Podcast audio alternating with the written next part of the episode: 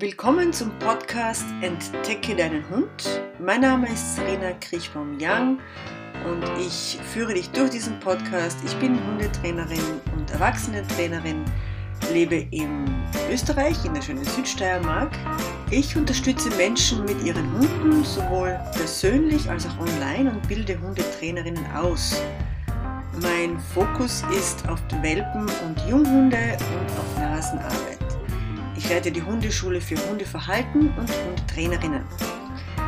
Und mein Motto ist gemeinsam statt Gehorsam mit dem Ziel, Hunde besser zu verstehen, zu respektieren und von ihnen zu lernen, anstatt sie zu reinen Befehlsempfängern zu reduzieren.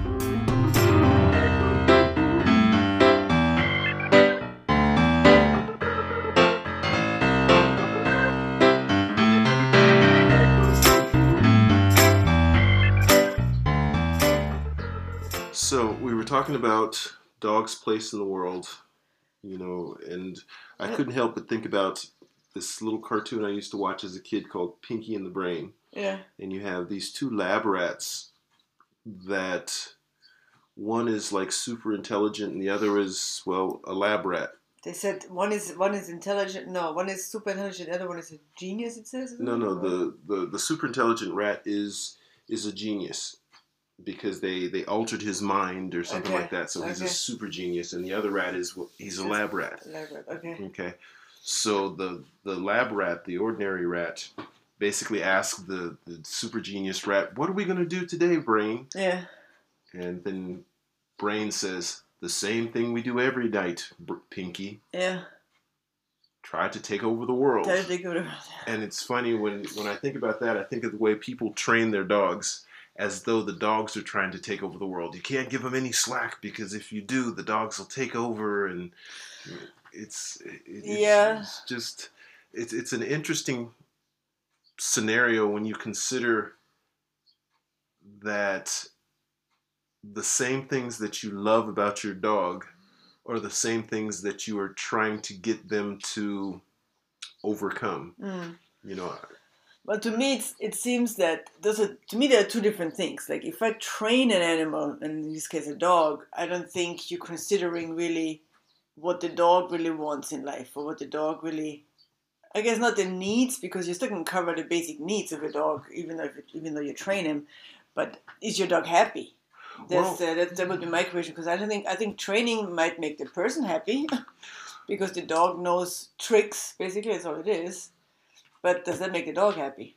well the needs that they're met i believe they're called carnal needs as far as food water shelter oh. your Never heard that word before.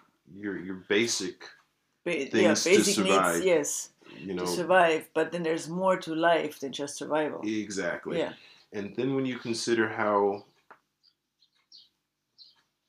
limiting you know it's what did you call it a captivated animal or something yeah. In a way, when you think about how we keep dogs, we ha- we we hold them in captivity. I mean, think about it's a cage. You know, no matter how big it is, it's still a go- it's still a cage.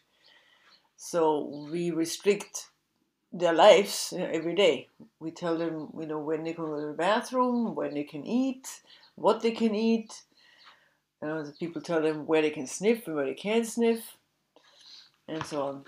Well, what makes your dog happy then? I mean, Yeah. because it's it's really funny to know. I want the dog to make me look good, so I need him to to walk fus. I, I, Yeah. I need to him to to be two steps to my left because the Yes. gun is on my right. It's like, but you're not a hunter. Um, I, I need him to sit and stay when there is no reason for him to sit and stay. Yeah. You know, Well, because the, the, the, the there's this exam, this test you can take with the dog when you when you go to dog school here, and then they have this, I guess, whatever they call it, like a dog who's a, a just a regular family dog, let's say, and they have this this different exams where the dog has to lay down somewhere for ten minutes and not move. You know, and uh, you wonder. I mean, you wonder about those are all human needs in a way. You know, Well- they have nothing to do with dogs' needs. Um, and I just wonder about how to like do people actually know or even think about what makes my dog happy or do they just think the dog has to fit into this world because the dog lives with me and that's that I, I I think it's an interesting question to be asking that should be asked daily. Yeah I mean, it, it's really funny because I I know with just feeding Kaya yeah that she's very selective. she's sleeping her Oh please. When Kaya sleeps, She's Kaya, gonna- Kaya, she's gonna Kaya's, wake up again. she's busy doing her Kaya stuff. But she's very selective. If she doesn't want it, she'll walk away. But it didn't used to be like this No, it- there was a time it was when- completely different in the beginning Food was the most interesting or most yeah she was the most one of the most food driven dogs that we've ever seen. yeah but she was also starved so, Yeah, this is true. yeah. No, she's But. Circumstance well, now she is pleasantly rounded. oh, okay. She, She needs to lose a couple pounds. No, she doesn't. Yes, She's- she does need to lose a couple she's pounds. she's smoothing out all that extra skin that she has. Oh, she's trying to grow into her skin. Yes, yes, saying. that's it. Okay, well, So she's that- eight years old. She should have been grown into it, but It, it, it wasn't now easy. she's just stretching her skin. I think. no, no, no. She's smoothing it out. She's She's not stretching. stretching. She doesn't want to have any more wrinkles than she already has. Yes, she's she's a special breed. She's wrinkle free.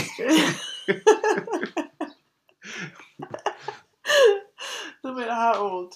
but the, the idea of questioning my dog's well-being daily like, do you recognize when your dog is happy? um my dog and i have a conversation every morning when we go for a walk What time do you go for a walk? it, it depends okay I, I i am an early riser oh, so yeah 4.15 you when know your alarm goes off. actually my alarm goes off at 4 At four, okay. but at 4.15 like almost every other day we're out going for a walk but at 4.15 i also recognize that there's nobody around so i, I don't It's the perfect walk. I, I, I don't You need, don't a, need leash. a leash. You don't need Uh, anything. he can he can go where he wants he can smell i have a better understanding with regard to my environment there's not so many things i have to look out for Yeah, at four in the morning yeah. Okay, so he gets to go out and go for a walk. He gets So to- does that walk at four in the morning or four fifteen make your dog happy? I believe so because when I get up, the first thing he does is he's he's heading for the door. He's like, "Okay, great, we get to go Like for he a walk." shows you, yeah, yeah, And you know he's he's really excited. He doesn't really like to put the harness on when we go for a walk, Yeah. but you know I, I do take some safety precautions just in case. yeah. You got the harness on, yeah, And it's it would be very difficult to yeah. to contain Tuco because Kaya doesn't get up that early. No. I can't get can't get her up to go for a walk at four fifteen. There's no way. but the, the the amount of being totally engaged at four i mean okay yes it's early in the morning but he he's not exactly walking with me he's actually i could say he's re- reconnoitering the the area he has the ability to go where he wants yeah. um, let's say within reason he, Yeah. he stays within well, you're not you're not gonna let him go into other people's yards or No. houses, obviously. know but But whatever is safe, let's say, for him to go to, he can go to. Yeah. Well, he, he typically stays within about 10 to 15 meters of me Yeah. anyway, without, you know, yeah, uh, he looks up and finds out where I am. yeah, And what, what one of the things that I've done is I, I actually play music or something that he can hear. yeah. Because it's dark usually. So when when he doesn't hear the the sounds that I'm making or Then the far. then he, yeah. he turns and looks and finds where I am and then I think that's a really good way. Instead of constantly calling his name or saying wait or something, you just have a sound on that you have with you. In this case, your music that he can recognize the person is still near me and without having a leash on. I, I just think having the ability to do what dogs do. Yeah. But what do dogs do? If you let the dog, I remember going to an uh, agility, um, uh, what do you call it? Not parkour, I guess you can call it or something. An agility, I don't know. Since I don't don't uh, I don't even, I don't even know. I'm so not used to this. But anyway, there was a an, there was an, an, a fenced-in area with agility obstacles in there. Let's say, okay. and it was it was um, unlocked. So Kaya and I just walked. There was nobody in there. We just walked in, and uh, and I find it interesting because you know a lot of people tell me when they do agility, they say, "Oh, my dog loves it. He loves agility." Like, well, you know what? Just go to an agility parkour and let your dog in there without a leash or anything, and don't tell him what to do. And see what, what he does with all the obstacles. Does he, you know, go through slalom through the things? Does he jump through hoops? Does he jump, you know? and I have great pictures that I took. She, she walked around. She she walked through to every obstacle that was there, but just to sniff it. hmm That was the only thing she was interested in. It's like, oh, that's you know, how does that smell? Oh, how does that smell? She didn't step on anything. She didn't go through anything. She just went through everything and sniffed everything. And when she was done, she went back to the gate and said, "Okay, let's go now. I'm done." Well, interestingly enough, the idea of training is a is a human thing. It's like, okay, I'm Yeah. I'm a little overweight, so I'm going to go for a jog. I'm going to lift weights. I'm going to do all these things. Well, with dogs, they don't train; they live. Yeah, It's like, Yeah. okay, my dog roams. If I if Tuco, if we didn't have a fence up, Tuco would reign Tuco's a yeah. He likes he, to roam, would, he yeah. would roam for a couple of hours, but he would roam Yeah, within vision of us. I mean, literally, I if I really let him go and let him just wander, yeah. I would just keep my binoculars. I, I actually have a good idea how far Yeah, he yeah. would go before he turned around and said, "Hey, I'm hungry," or. "It's time for me to go home," or you know, I'm going to sit down and take a break. He would like that, yeah. But, But- unfortunately, it's not possible in our human world. But it's it's really interesting to think that okay, I'm going to try, I'm going to put this these obstacles to challenge my dog's mind. Okay, well, what obstacles are you setting up? It's Like- a big misconception, I think, that people think this uh, obstacles, obstacle parkour, agility actually challenges the dog's mind. That's actually not true, because maybe the first time it does, and the second time when you're teaching your dog how to do it. But once the dogs know what to do, all they're looking for is your commands, your Mhm. directions that you give them, then they do it. That's not a challenge anymore. Most of them are just waiting. Okay, what do you want me to do? Oh, you go left, go right, and that's it. There's no, there's no problem solving involved Mhm. anymore. You know. Well, I I, Do I you think, think, dogs like to solve problems? I think dogs need to solve problems. I think the the idea of expanding a dog's mind by having new tricks. I mean, okay, I come from a, a background of sports. Yeah. once I learn one thing that nobody else can do, my idea is to perfect it to a point and add on to it. So the the training aspect is muscle memory rather than problem solving. Um, That's but that's that's in sports. You mean? yeah. Yeah. So if you're doing the the agility course, it is It's muscle, memory Yeah, exactly. Rather than problem solving. problem solving. Exactly. like if the like I, I've seen the people give their dogs these these puzzle boxes to figure out hmm okay and to see the challenge of okay i gotta move this this well the problem with those puzzle boxes are they need to evolve Yes. you know Because if the dog has figured it out after the second time, it might still be fun for the dog. I think to do. They still like like it because there are treats in there, Mm. but it's not a challenge anymore. Well, like Tuco with with a puzzle box is he he uses his own type of ingenious. Yeah, but we we, we change it all the time. We Well, don't we but- don't do this puzzle box. What are talking about? The, the ones the things you buy? I, I hardly ever do those. But but I usually just throw things in a bag and Yeah. ball things up and put treats in between it and let him clear the bag, you know, and find But- everything that's in there. he he does it. He uses his caveman intellect sometimes with those those uh, the ones those puzzle boxes that you buy. He basically picks it up and then just slams it until things That's fall the, out. the sniffing basket. Yes. Well, no, no, the, sniff, the sniffing basket. He he dig he dug He through and everything like through, that. but then he picked it up and Yeah. threw it in the air. also. Okay, Yeah. but the puzzle box where he had to figure out how to He get had to in. lift something or yeah. Yeah, he had to do all these things. Instead of that, he just He took just it in his mouth and just started it smashing it until all the treats, you know, the, basically the puzzle box surrendered, and he was just like, yeah. Well, because you know what, he learned this when we had when he was younger. We had this ball when he could put treats in, and he would normally dogs would like throw like roll the ball around, and, and then the treats would follow. But he didn't do that. He always just picked it up, threw it in the, in the air, and when it dropped down, maybe a treat would fall out. So Mhm. that's how he learned that. Actually. But you know, his his caveman style really works well for him in most situations. Yes. If you beat it hard enough, the puzzle box will give up and say, "Here, take these damn treats." apart.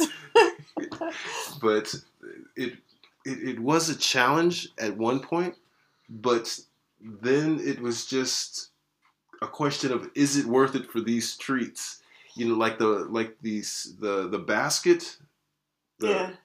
That that is it, it engages him. He likes to He likes it. he, he likes it. But the puzzle boxes he looks at and he's just like, for all the effort that it would take, Yeah. Yeah. it's not even worth it. Yeah. You know, and he'll walk away. Yeah.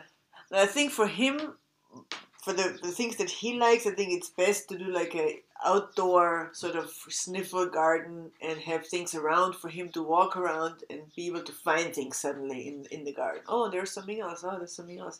He likes that. He can be engaged in that for quite some time. Well, one of the things that I, I, I find hilarious for him is okay, he, he likes to bury bones in a, in the yard. Okay. What's hilarious is all we have to do after he's buried his bone Yeah.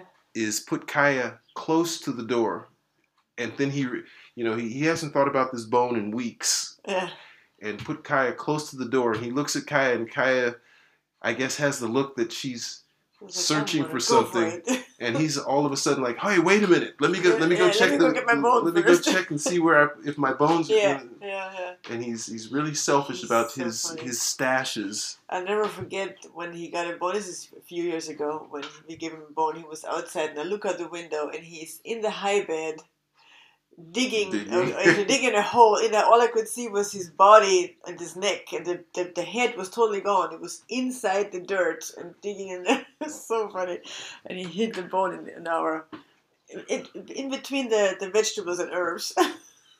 But but Kaya, so funny. Kaya- Kaya doesn't do that. She doesn't actually hide bones anyway. She just eats them. well, the When funny she's done, thing she is. them.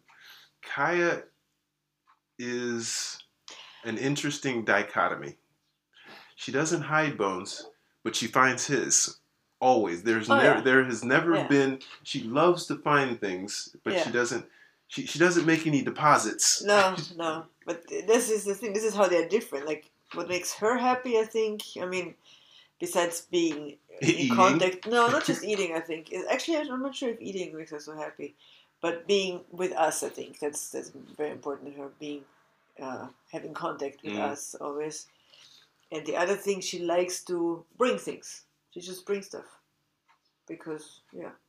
Because that's fun and you get a treat when you bring things. Yes. So- As long as you don't as long as she, used, she doesn't do it anymore, but remember how she used to bring shoes every shoe. always, but she always brought them in pairs, so we made sure I had both of them. Well, what was what used to be funny is she'd bring one shoe, and it was like thank you. But if she brought the same other shoe, yeah, she got a she treat. Got a treat. So she would match matching shoes, like, hey, look what I got. But Yeah. what dog used to have every shoe in his bed? Uh, we had a guest dog Okay. that he didn't chew up shoes or anything like that, but he would basically go and collect every shoe and put him in his bed. him in his bed, Yeah, and then he'd, he'd sit there like he like around his no, anything, just have him having all these treasures. Yeah, and It, it used to make him so happy to have yeah, collected all these shoes. yeah, yeah. And the owner would say, you know, basically tell us, you know, if you're missing a shoe or anything like that, go look in his Go bed. look at it. Yeah, yeah. But Well, typically like he takes Paula here likes to do that too. She's here now, and she's been she's been picking up my sandals left and right, carrying them to her bed. Mm. Yeah, but I think the question really was what makes your dog happy, and I think what basically what you can say is every dog is a little bit different. But I'm pretty sure that training is not something that makes dogs Well, happy. you know what? I, I, I can't say that training doesn't make the dog happy, but I I can say that Yeah, but how about following commands makes somebody happy? Well, It it- it's seems not- a bit. It's not so much the following commands, I think. Mm. I think it's the interaction between the owner and the dog. It's just the social contact. Yes. Yeah. Yeah. You know, so I I, I can't say that That I'm against training. Yeah. yeah. You know, as far as the the agility or anything like that, I don't like it. I don't love I it. would never do it. But I, I don't I see see fun in that at all. like I, I in the states they have this uh, this thing that they do around Halloween. They have these huge mazes. Okay. Okay, to me, I would think if you could set up a cornfield maze for your dog. Yeah, but And- your dog and you. Well, You no, know what I mean? what like what I things you can do together. I think. I, I don't even consider it doing it together. Do you I, send your dog inside the maze by no, himself? I I'm saying basically you play hide and seek in yeah. the maze well, with your dog. You do it together. It's- yeah. No, the dog waits outside and you go run in the maze and hide, and then Yeah. the dog has to find you. Yeah. Uh, yeah. Or like, you know, we live in a place where we have cornfields. Okay, I'm I'm not somebody that would run into a cornfield and try and, you know, I I, I respect my neighbor's cornfield. I don't. Yeah. But the idea of running through Well, a you can do that in the cornfield, forest. I mean, letting ah, the there's nothing yeah. there's nothing like a cornfield to yeah, run through with your is dog. harder actually. You know, But hiding, as far as like, I mean, we did that when I was a child. This is one of the favorite games my mom, my dog, and I used to play when we walk in the forest. That you know, one of us would just hide somewhere, Mhm. and then other one and the dog would go out and look for them. Yeah. You know, and it's, I mean, that's normal in a way. That's what you do. It's it's just I, I think it, it suits a lot of needs by interacting with your dog in these more natural because I, I don't see agility as a natural thing. No. But or ca- you know, Canicross. You Yeah. know, uh, the one that for the when you had the big balls that the dogs had to um, Mm, push with their nose. nose, by. I don't know But- the English word for it. But the, the the idea. So there's so many dog sports these Yeah. days, so dog dancing and whatnot. But I, I don't see that as being something that makes a dog happy. I think it's an activity you can do once in a while um, for fun, I guess. I don't know, but I don't see that as the but eh, fulfillment in the dog's life. what's funny is do you remember when the young energetic dog that chased you you'd run and the dog chased you and the dog was Yeah, having so yeah. much fun and this that and the other well what happened to that Yeah, exactly. what, what happened Well, to just the simple, you know, catch games or, or yeah. But think about a dog in this when a dog like lives the way they want to live. Maybe young dogs amongst each other would do that. They would probably chase each other and and you know do this kind of games. But an, a grown dog, mm, what do they do? I mean, well uh, the, the thing i see most with tuco now now that tuco is a, a, a senior he's grown up. he, he's finally grown up and he likes to check out you know what's around he Yeah. likes to walk around and smell he likes to lay in the mud Yeah, he he, he likes to bark yeah. just to guard. I don't know if he likes to guard, but I think he, he, he sees it as his job to guard. Mm. I do think so. I think that's something he took on, and and he's really good at and it he's really good at it, and that's something we also let him do, you know, for a few minutes a day, because that's I think it makes him proud of himself. Because when when I see him out there barking, and I always see him looking back to the door when he's finished, just like, okay, did you see me? Because often enough we would stand there and then say, "Good dog, come here, Mm. good job." You know, the funny So- thing is, I remember there was a day where uh, some kid or was stuffing. Something in a mailbox Yep, and he had his on hand bike. and he had his hand on. He had his hand on the fence or on the door, and basically with enough pressure, if we don't have the deadbolt in, He wasn't locked. The door, the, the it gate. wasn't. It, it, it was shut, but it wasn't locked. Yeah, but not locked. Yeah, Yeah, exactly. So he, he put pressure on the door when he was leaning against the door, and it snapped open. and he pushed it open as he pushed off to leave. yeah, And Tuco was already barking at him. And Tuco ran outside the fence, chasing this. this kid who was This- fortunately on a bike. The kid biked off like as fast as the wind would carry him. And Tuco was going to catch him. There was nothing that was going to save this kid it was as though it was as though it, the end was near. yeah, except what? Except, He reached the end of his range and he stopped. well, what was his range? Was exactly the end of our property. Exactly. And he ran exactly as far as our fence was going, and then he stopped right there. But the funny thing was, he ran exactly to the extent of the fence from the outside. Yeah, on the, on the inside, the outside. He, could have ra- run He further. could run as yeah. far as he wanted to. He ran to the extent of the property and then stopped. Yep. And the kid. That just shows exactly that he knows exactly what what our property is. And then he jogged back like, "Yep, I chased him." You know, Yeah. he was all and proud. we were like, "Good dog, good dog, come here. you And get a bone for this one." it, it was it was just uh, the funny thing was as aggressive as you would call it Yeah. he was never out of control he was you know he, he was serious Oh yeah. but he was But all he wanted is for this kid to go away from Yeah. our, you know, our our thing, our land, our property. actually his property but the the funny thing is you know this this is his character this Yeah. is this made him happy But this is never something that we had to teach him. He he knows that because I think grown dogs, maybe not every dog, but most grown dogs know how to guard and take care of their family, their their young ones, their you know whatever they consider being part of them. They take care of it but because most dogs we've had in the past, we've all done the same. Usually, usually the male dogs more so. Actually, when I think about it, yeah like the dog that I grew up with, Troll, he was like that too. but it, the, these are things that But this is a natural behavior. innate. You know what I mean? It's innate, it's natural, and it's not something that we had to teach him, but it is something that we can actually allow him to do to a certain extent, and then actually Mm. say that's that's a great job. He did really well. We like that, But the, the question is, and I think You know, are you- that's what people have to pay attention to. What people should attention pay attention to. are you taking something away from him by not allowing him to be a dog? Yeah, You know, yeah.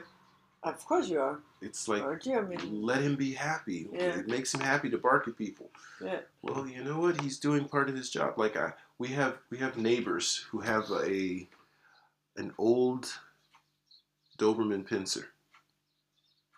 A Doberman. Yeah, and he barks and yeah. you know to me it's it's not a problem it's just like you acknowledge that he's barking and you know he, Yeah. he's really a sweet. He does what he's supposed to do. Really, Monster. it's not. It's not anything. Yeah. but to to engage him and acknowledge that he's and he Yeah. looks i mean this dog is like 13 years old he Yeah. looks so proud know.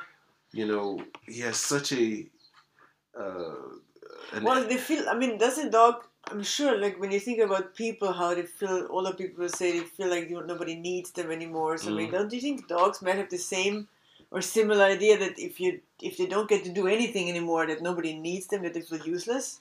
Well, I would like to know what an old Australian Shepherd does when when when agility is gone. it's like, Well, you let, know, let me see if I can walk through this parkour. Oh, Yep. Yeah. Well, I don't know. This is well. Then again, you have the idea of do, would they even go through the parkour if they had that choice? But there could be something like depression maybe set in if they don't get to do anything anymore. That's that's one thing I worry about old dogs. Yeah. Being depressed. Yep, like not feeling useful. Yeah, That's, that's Yeah, exactly.